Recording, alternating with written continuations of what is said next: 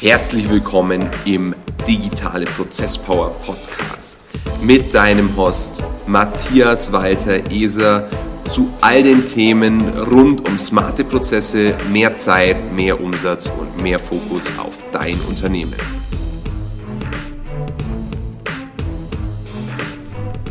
Hi und herzlich willkommen zur inzwischen fünften Folge des Digitale Prozesspower Podcasts. Mein Name ist Matthias und ich bin hier und heute wieder mit dem Alexander. Alex, stage is yours. Hi, grüße euch. Schön, dass ihr wieder mit dabei seid. Schön, dass du hier und heute wieder mit dabei bist. Es macht wirklich extrem viel Spaß, die Folgen gemeinsam mit dir aufzuzeichnen. Die letzte Folge war ja unsere erste gemeinsame Folge mhm. und die Resonanz war durchweg positiv, weswegen wir jetzt wirklich den fixen Plan haben und das Ganze auch umsetzen werden, die Folgen in Zukunft gemeinsam zu machen. Und das heutige Thema, bevor wir jetzt zu viel Vorgeplänkel hier irgendwie mit implementieren, soll Verkaufen sein.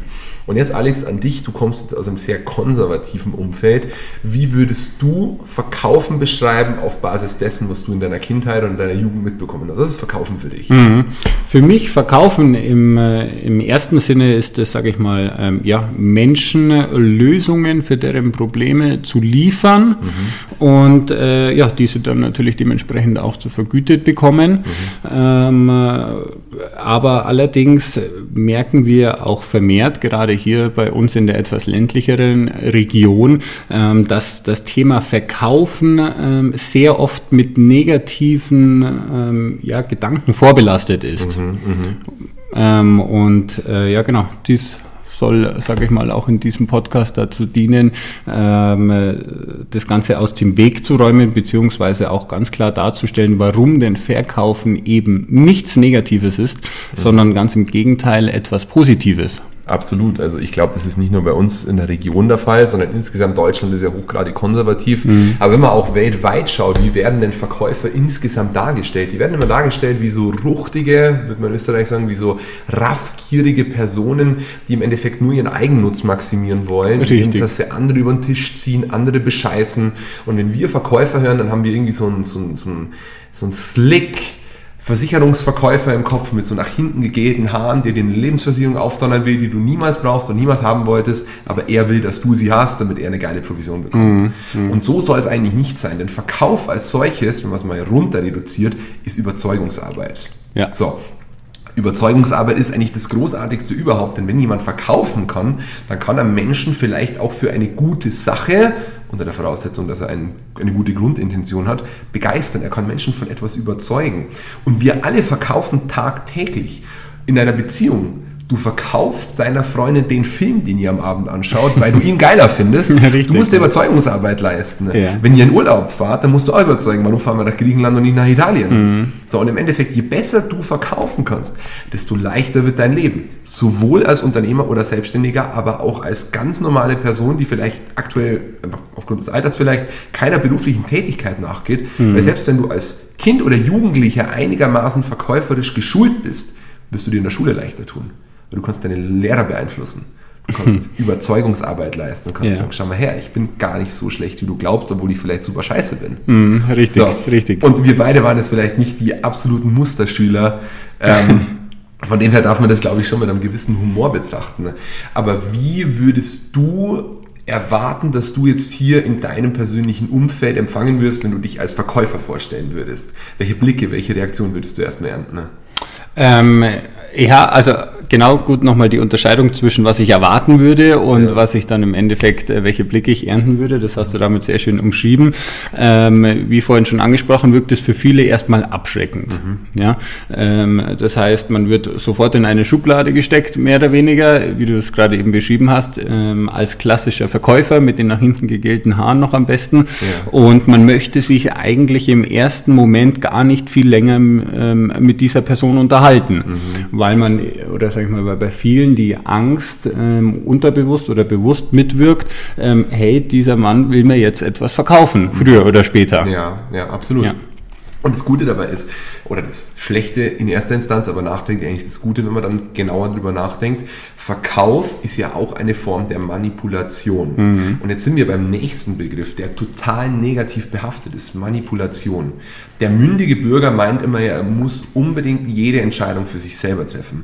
Er lässt sich nicht manipulieren. Mhm. Dabei ist es totaler Unsinn, wir lassen uns alle manipulieren, sonst würde nämlich Marketing als solches nicht funktionieren. Mhm. Sonst hätten wir alle kein iPhone. Ja. Statistisch gesehen haben die meisten Menschen, die ein Smartphone haben, ein iPhone. So, und alleine dieser Umstand, dass wir Angst davor haben, manipuliert zu werden, prägt dieses Verkäuferbild noch mehr. Weil es gibt verschiedene Verkaufsdinge. Es gibt Leute, die arbeiten mit NLP, neurolinguistisches Programmieren, wo man gewisse Worte mhm. einsetzt, um eine gewisse Reaktion hervorzurufen. Man kann mit Mimik, Gestik, mit Akustik in der Stimme, mit allen möglichen Teilelementen der Kommunikation im Endeffekt Überzeugungsarbeit leisten. Aber dass Menschen überzeugt werden, ist bei uns unglaublich negativ behaftet. Aber in Wirklichkeit ist es super positiv, Richtig. wenn wir dem Gegenüber, diesem Verkäufer oder dieser Verkäuferin, nicht unterstellen, dass es nur für seinen eigenen Nutzen macht. Genau, richtig. Das ist nämlich eigentlich von der Person, die es bewertet, extrem egoistisch, mhm. weil diese Person unterstellt sich selbst, hey, ich bin der Gute und der Verkäufer oder die Verkäuferin ist der Schlechte, obwohl es der Verkäufer vielleicht gut meinen kann. Richtig. Der Verkäufer möchte ja auch eine gute Lösung für die Person erarbeiten, weil die meisten Menschen sind an Ausgeglichenheit, an Ruhe und an Frieden interessiert. Die mhm. wenigsten sind wirklich auf, auf, auf Rebell irgendwie getrimmt oder auf, auf Krawall. Und von dem her, Menschen wollen ja andere Menschen auch zufriedenstellen. Das ist ja auch Teil unseres evolutionären Prozesses, dass wir in der Gruppe funktionieren wollen. Wenn wir andere Menschen bescheißen, fallen wir zumeist aus der Gruppe raus. Richtig.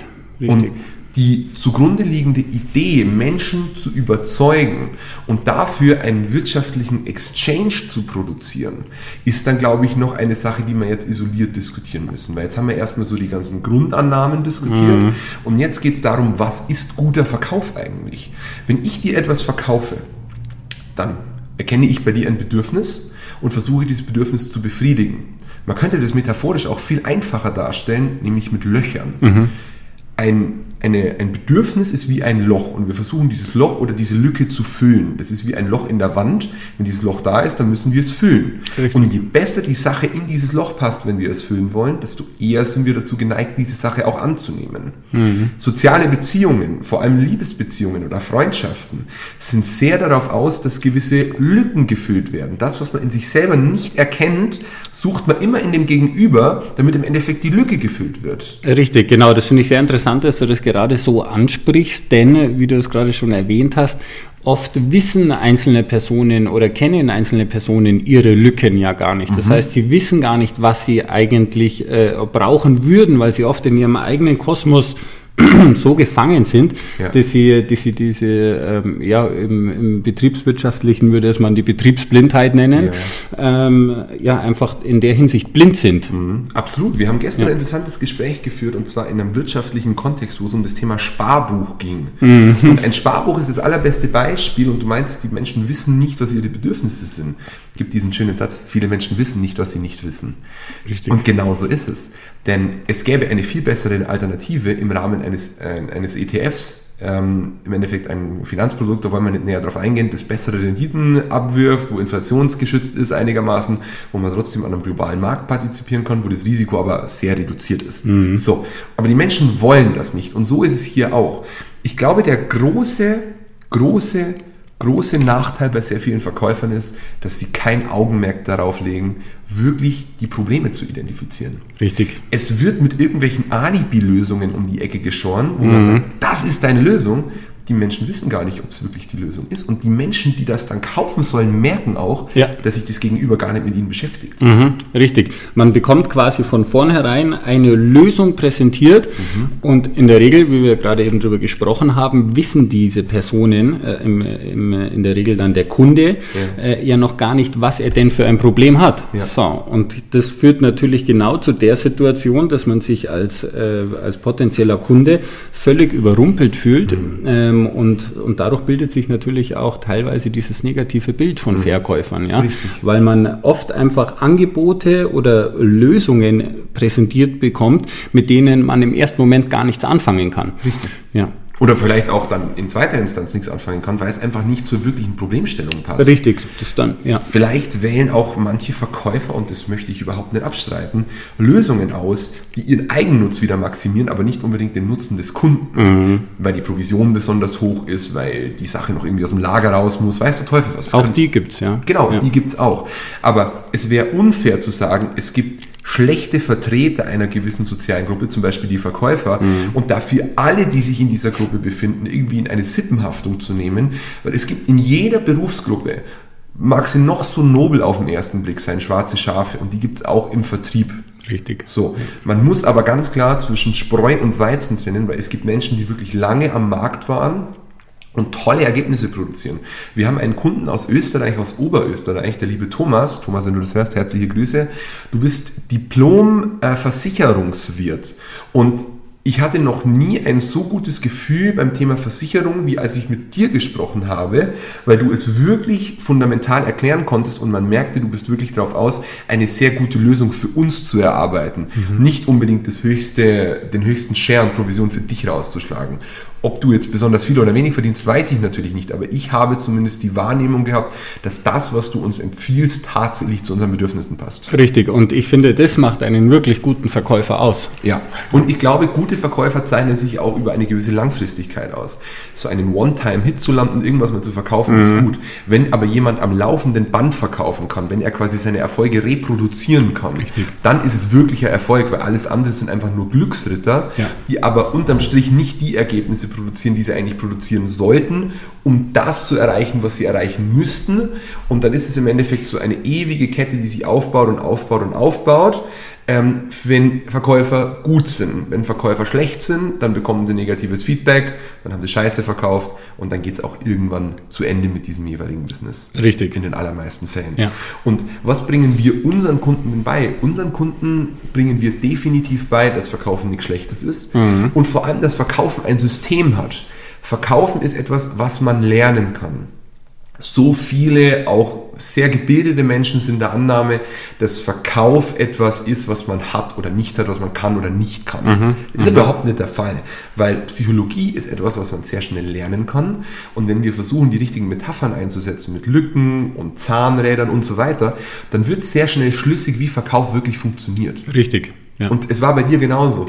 Du kommst eigentlich aus einem Bereich, der sehr vertriebslastig ist, nämlich äh, aus einer Sparkasse und danach im Immobiliensektor. Mhm. Aber als wir über Verkauf gesprochen haben, wurde das auf einmal viel greifbarer für dich. Und ich habe gemerkt über die letzten Monate, wie gut du dich als Vertriebler entwickelt hast, weil du sehr viel Zeit in die Anamnese, in die Analyse des Ist-Zustandes investierst Richtig. und dann passgenau im Endeffekt den Finger in die Wunde zu legen, jetzt mal negativ formuliert, ja. oder vielleicht die Lösung optimal in dieses, in dieses Schema einfügst und damit natürlich groß großartige Erfolge erzielst. Mhm. Also du mhm. bist wirklich das allerbeste Beispiel dafür. Und jetzt könnten wir natürlich noch das Ganze komplizieren und sagen, das lässt sich optimal über die technische Lösung HubSpot und Co. abbilden. Das wollen wir aber heute gar nicht tun. Heute wollen wir ausschließlich die psychologische Komponente betrachten. Mhm. Mhm. Und was ist denn für dich eines der wesentlichsten Learnings im Vertrieb gewesen im Laufe des letzten Quartals, wo du meintest, hey, das war wirklich ein Gamechanger, wo du auch gemerkt hast, deine Vertriebsaktivitäten werden besser, du fährst bessere Erfolge ein? Mhm.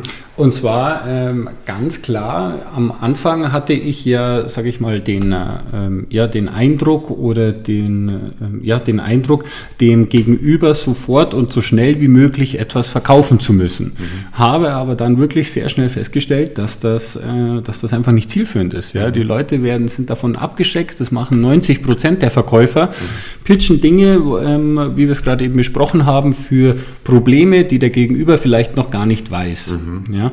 Und das, wie du es gerade eben angesprochen hast, das ist genau der Punkt gewesen, wo ich dann gemerkt habe, hey, wir müssen den Kunden erstmal zuhören, ja. was für Probleme die haben. Ja. Wenn sie sagen, sie haben keine Probleme, dann kann man darüber immer noch reden. Dann kann man ihnen, sage ich mal, einen tieferen Einblick in dem geben, was wir machen und welche Erfahrungen wir vielleicht mit ähnlichen Kunden gemacht haben. Ja.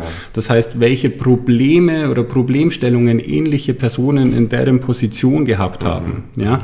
Und das war wirklich der größte Game Changer, Game Changer in dem Fall.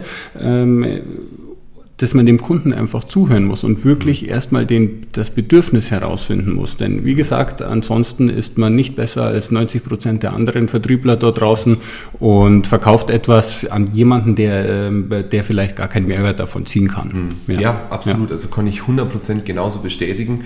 Und ich glaube, noch ein ganz wichtiger Faktor in dem Zusammenhang ist, und das merken wir ja bei all unseren Kunden, ist, dass man anfängt, Vertrieb zu strukturieren, dass mhm. es Leitfäden gibt, dass es gewisse Abläufe gibt. Denn Vertrieb als solches für den Vertriebler, egal wie erfahren oder unerfahren, ist erstmal eine Situation der Unsicherheit. Richtig. Denn du konfrontierst jemanden mit einer Sache, die er erstmal nicht einschätzen kann und demnach kannst du auch die Reaktion nicht einschätzen. Richtig. Das ist so ein bisschen wie beim, beim Kennenlernen von neuen Partnern, beim Dating zum Beispiel. Man hat immer diese subtile Angst, wenn man nicht weiß, ist, ist jetzt Zustimmung oder Ablehnung auf mhm. der Gegenseite. Mhm. Und sofern man anfängt, einen Großteil der Unsicherheitsfaktoren in dieser Gleichung, in dieser Vertriebsgleichung im Endeffekt zu rationalisieren, auszumerzen, mhm. desto leichter wird es für den Einzelnen auch Vertrieb zu machen, denn er kann sich auf die Inhalte konzentrieren Richtig. und muss nicht noch dieses ganze Ding irgendwie jetzt metaphorisch zusammenhalten, dass es ihm nicht um die Ohren fliegt. Mhm. Denn wenn ein fixes System vorhanden ist, ist es sehr leicht, sich durch das Thema Vertrieb hindurchzuhangeln, im wahrsten Sinne des Wortes, mhm. denn man absolviert Schritt für Schritt für Schritt für Schritt mit dem Ziel, dass derjenige, der Vertrieb macht, auch wirklich wirklich replizierbare Erfolge produzieren kann. Richtig. Und um nichts ja. anderes geht's. Sehr viele haben weiterhin die Angst, dass wenn Leitfäden verwendet werden, die Leute irgendwie nach einem gewissen Muster abgearbeitet werden und sie denken immer, sie müssen jeden Kunden ja hochgradig individuell behandeln. Das ist richtig, man muss Kunden individuell behandeln. Aber sie, man muss sie auch so behandeln, dass es psychologisch Sinn macht. Leitfäden sind dafür da, dass man einem gewissen Muster folgt, um einen Menschen zu einem Entscheidungsprozess auch zu motivieren. Die meisten Verkaufsgespräche sind eigentlich eher Informationsgespräche, wo man zugelabert wird. Oder es sind irgendwelche auf Zwang stattfindenden Gespräche, wo das Closing gleich stattfinden soll. Ja. Aber es gibt keinen wirklich klaren Prozess, wo beide Seiten danach rausgehen und sagen, es war eine super Erfahrung. Denn ein gutes Verkaufsgespräch kann ja auch eine tolle Erfahrung sein. Richtig, in jedem Fall. Ein gutes, eine, wie sagt man im Dating, glaub, ich, ich glaube, eine Pick-up-Line, die bleibt auch bei dem Gegenüber, egal ob Mann oder Frau, positiv im Kopf. Nur die schlechten bleiben natürlich auch, sehr positiv und sehr negativ. Die statistischen Ausreißer nach Gauss, vielleicht verschauen wir die Gaußsche Verteilungskurve, ähm, diese beiden Ausreißer, die bleiben im Kopf, die ganzen Normalos, die bleiben nicht dabei. Also entweder ist man komplett scheiße, Entschuldigung, oder man ist einfach super gut. Und wir wollen unsere Kunden wirklich dazu motivieren, dass sie super gut sind, indem dass wir ihnen ein klares Framework geben, in dem sie sich bewegen können. Klare Frameworks sind so hilfreich, weil du die Unsicherheit ausmerzt und damit wirklich jeden, auch derjenige, der glaubt, er kann nicht verkaufen, er wird verkaufen können. Richtig. Es ist einfach. Ja. Man muss nur wissen, wie. Es ist wie in der Mathematik. Komplizierte Aufgaben zu lösen ist dann schwierig, wenn man nicht weiß, wie. Mhm. Wenn man das zugrunde liegende Prinzip verstanden hat, ist es sehr einfach, weil es immer das Gleiche ist. Richtig, man kann es immer wieder wiederholend anwenden und da muss man auch ganz klar sagen, äh, das typische Sprichwort, Übung macht den Meister. Ja. Und äh, auch bezüglich der Leitfäden, das hat mir am Anfang auch extrem weitergeholfen. Ich war auch zuerst der Ansicht, ich muss äh, auf jeden Kunden individuell und spezifisch eingehen. Klar, das muss man tun, mhm. aber man muss sich an ein gewisses Framework halten, ähm, um einfach auch beim Thema zu bleiben, um nicht abzudriften mhm. und ähm, ganz einfach auch nicht den roten Faden zu verlieren. Denn ja. wie du sagst, ähm, ein Großteil der Vertriebler ver verredet sich ganz einfach im Verkaufsgespräch. Ja. ja? Und ähm, nach, teilweise zieht sich das ja auch zeitlich dann ewig in die Länge. Ja. Ähm, der schlimmste Fall war, glaube ich, mal bei mir persönlich. Dort wurde ich knapp 50 Minuten im wahrsten Sinne des Wortes zugelabert. Mhm. Ähm, ein Wunder, dass ich tatsächlich nicht schon früher ausgestiegen bin, mhm. denn ich war tatsächlich einfach nur interessiert daran, wie er das Ganze jetzt noch äh, wenden will, beziehungsweise äh, ja, umswitchen will oder in einen Pitch verwandeln will. Mhm. Ähm, aber es war einfach so unkoordiniert und unstrukturiert, dass man einfach keinen Bock mehr gehabt hat, mhm. auf ganz gut Deutsch gesagt. Ja, ja, ja, voll, aber viele glauben halt auch, sie müssen diese individuellen Gespräche führen, weil jeder Mensch so individuell ist und mhm. Leitfäden funktionieren nicht. Stimmt nicht. Die Psychologie des Menschen als solches ist erstmal eine Wissenschaft, von dem her auch irgendwo fungibel, also mhm. gleichartig und austauschbar. Und man kann mit jedem Menschen sehr vergleichbar sprechen, auch wenn es verschiedene Persönlichkeitstypen gibt. Das lässt sich dann noch in die Farbschematas unterteilen oder in die einzelnen Persönlichkeitstypen oder in die sozialen sozialen Milieus, je nachdem, wie präzise man arbeiten möchte. Aber grundsätzlich, wenn man weiß, mit wem hat man es zu tun, mit welchem Persönlichkeitstyp, die Farbschemata sind die einfachsten. Das sind nur vier. Da kann man dann relativ schnell im Endeffekt ermitteln, wie spreche ich mit der Person, mhm. ist sehr emotional oder sehr faktenorientiert. Man kann sehr schnell zum Punkt kommen. Aber man muss wissen, wie. Richtig. Und die meisten Menschen wissen nicht, was sie nicht wissen die rudern irgendwo auf weiter Flur umher, ohne irgendein Ergebnis zu produzieren und wundern sich dann, warum ihre Geschäfte nicht funktionieren. Mhm. Mhm. Der wesentliche Faktor, wenn man weniger als 50.000 Euro Monatsumsatz macht, ist Vertrieb. Alles unter 50.000 im Monat macht keinen Sinn, weil du gar nicht den notwendigen Hebel hast, um dein Unternehmen in die Fahrwasser zu bringen, wo du gerne wärst. Mhm. Und wenn du als Geschäftsführer oder als Geschäftsführerin, als Einzelunternehmer, als Selbstständiger, vollkommen egal, der Meinung bist, dass du dich um Abwicklung kümmern musst, dann hast du deine Rolle falsch verstanden. Du bist derjenige, der dafür verantwortlich ist, dass Dealflow vorhanden ist, dass Geschäfte zustande kommen. Die Abwicklung kannst du an externe Dienstleister auslagern, an Mitarbeiter auslagern, an irgendjemanden auslagern, an deine Familie, weil das sind auch sehr klare Aufgaben. Ja. Aber ohne Deals machst du gar nichts. Ohne Deals gibt es keine Abwicklung, richtig, ganz richtig. klar. Ich kenne es von ja. mir selber früher. Ich habe mir eingeredet, ich wäre super produktiv und habe angefangen, Bücher zu schreiben. Und dachte mhm. mir, wow, das ist super krass. Mit, erstens mit Büchern verdient man kein Geld, kann ich euch an der Stelle schon mal sagen. Aber man redet sich ein und man prokrastiniert, weil man Vertrieb nicht machen möchte. Es führt kein Weg an Vertrieb vorbei. Ja. Egal in welchem Lebensbereich. Ob das mit Lebenspartnern ist, ob das mit Kunden ist, ob das mit Freunden ist. Man muss so viel Initiative zeigen, um auf andere Menschen zuzugehen, damit diese Menschen dann auch in den eigenen Wirkungskreis irgendwie mit einfließen. Denn wenn du der Meinung bist, dass du nicht auf andere Menschen zugehst, dann strahlst du auch diese Energie aus, dass du eigentlich nichts so wirklich mit Menschen zu tun haben möchtest. Mhm. Und dann ist es so eine self-fulfilling prophecy. Du gehst nicht auf Menschen zu, Menschen gehen nicht auf dich zu, dann wirst du nie Freunde, kein Partner, wahrscheinlich auch keine Kunden für dich gewinnen. Kunden wahrscheinlich noch am allerwenigsten und Partner auch am allerwenigsten. Ja. Aber es geht darum, dass dir Menschen vertrauen. Und wenn du dich so darstellst, dass du keine Lust auf andere Menschen eigentlich hast und wenn du dich im Vertrieb schlecht positionierst, dann gibt das ein schlechtes Bild und wirst du keinen Umsatz machen. Schlichtweg. Richtig. Ja. Und ich glaube, damit können wir auch die Podcast-Folge im Endeffekt beenden. Vielleicht hast du noch irgendwie ein oder zwei Punkte, wenn es wichtig ist. Aber ich glaube, die wesentlichen Sachen haben wir wirklich gut aufgegriffen, wo man sich mal jetzt zehn Minuten Zeit nehmen kann und mal darüber nachdenken kann, was sind eigentlich meine negativen Glaubenssätze gegenüber Vertrieb. Mhm, richtig, genau. Und ich würde da an der Stelle gar nicht viel mehr hinzufügen, denn auch meiner Meinung nach haben wir dort die wichtigsten Themenpunkte mit aufgegriffen. Und wie du gesagt hast, das äh, oder das primär das Ziel in jedem Podcast, ganz speziell in dieser Folge sollte es aber auch wirklich sein, dass man sich danach einmal zehn Minuten kurz Zeit nimmt und ja. selbst äh, ja das Gespräch von gerade eben für sich reflektiert. Wie geht man denn tagtäglich mit anderen Menschen um? Äh, geht man auf andere Menschen ein? Gehen andere Menschen auf einen selbst ein? Ja? Und, und ich glaube, das ist da sehr, sehr sinnvoll, beziehungsweise auch sehr wertvoll für die einzelne Person, mhm. um dort ähm, ja, neue Erkenntnisse auch zu gewinnen. Mhm. Gerade, ja, und vielleicht ja. auch nochmal kurz darstellend. Wir sind keine Verkaufstrainer. Wir sind, gibt ganz viele Verkaufstrainer, wir wollen keinen Namen nennen, aber wir sind keine Verkaufstrainer, aber wir strukturieren Vertrieb. Wir bauen geile Vertriebssysteme, die Umsatz produzieren. Und wenn irgendwelche Vertriebstrainer da draußen irgendwelche komplexen Sachen erfinden, dann ist einfach Grütze im Regelfall. Sorry, aber im Endeffekt zählt nur das Ergebnis. Und wenn Leute am Markt gute Ergebnisse produzieren, dann kann man denen vertrauen. Wenn sie keine guten Ergebnisse produzieren, dann kann man ihnen halt nicht vertrauen. So simpel ist es. Mhm. Das ist natürliche Selektion im Rahmen der wirtschaftlich Agierenden.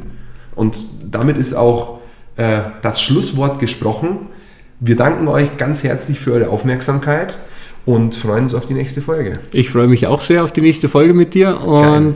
ja, bis dahin alles Gute. Perfekt, danke. Ciao. Ciao.